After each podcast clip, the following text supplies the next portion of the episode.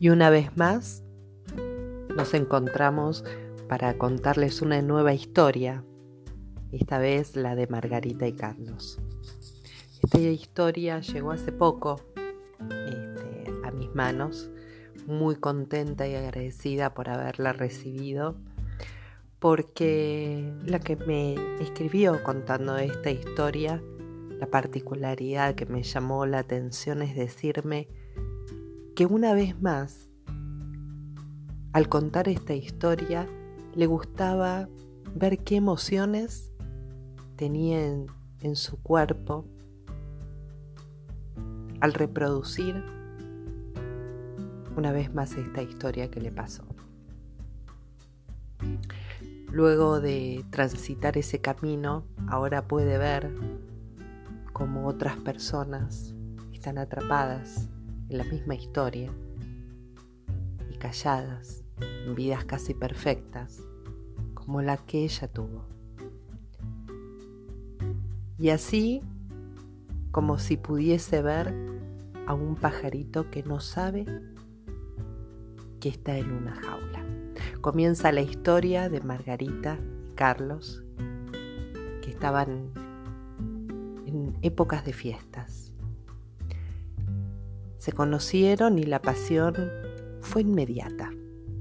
Meses extraordinarios de diversión. Margarita estaba iniciando una nueva vida en un nuevo país y Carlos era el complemento perfecto en ese momento a su lado se sentía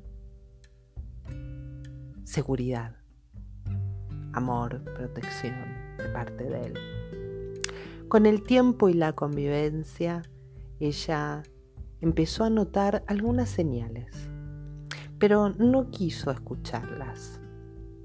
Hubo momentos donde sintió algo diferente en su cuerpo, algo que no identificaba muy bien, quizá un poco de, precaución, un poco de miedo con algunas de sus respuestas, algún gesto, alguna acción.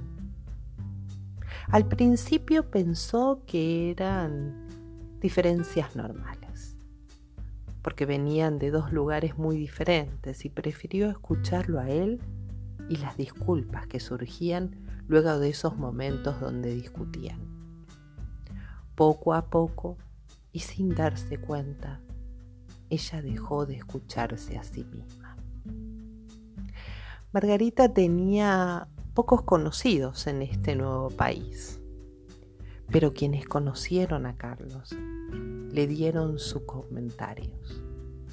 Ella tampoco quiso escucharles y se apartó. Ella estaba enfocada en su cariño y también en ayudarle como él le había ayudado cuando ella llegó a Chile.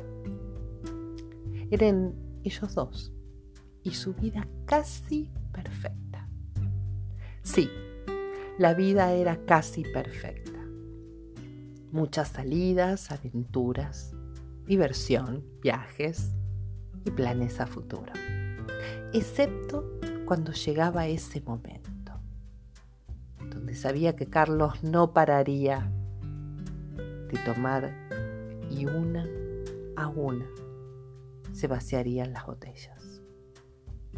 Incluso en ese momento Margarita dejó de escucharse, se anuló y siempre le daba sueño cuando Carlos iba por el segundo trago, porque ya sabía cómo iban a terminar las cosas. Así que se despedía con alguna excusa y se iba a dormir. Se decía a sí misma, mañana será otro día. Quizás algún día podría ayudarle a cambiar. Y fueron muchas semanas así.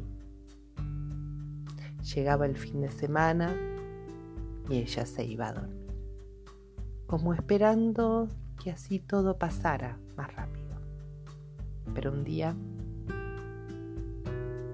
algo la despertó y no pudo dormir más. Hacía frío. Y Carlos no encontraba su abrigo. En medio de su borrachera y para encontrarlo, decidió golpear una a una cada puerta de la casa, puerta de cada dormitorio, la puerta de cada closet. Ella escuchaba y mientras se acercaba a ella, los sonidos tuvo una certeza. Tengo que despertar, porque la próxima vez no será una puerta. Tomó lo que pudo y en medio de la noche se fue. En Santiago llueve poco. Ahora, cada vez menos. Y justamente esa noche llovía. Quizás que no olvidara esa lección de vida. Siempre debes escucharte y mantenerte despierta. Aprendió la lección, ahora se escucha.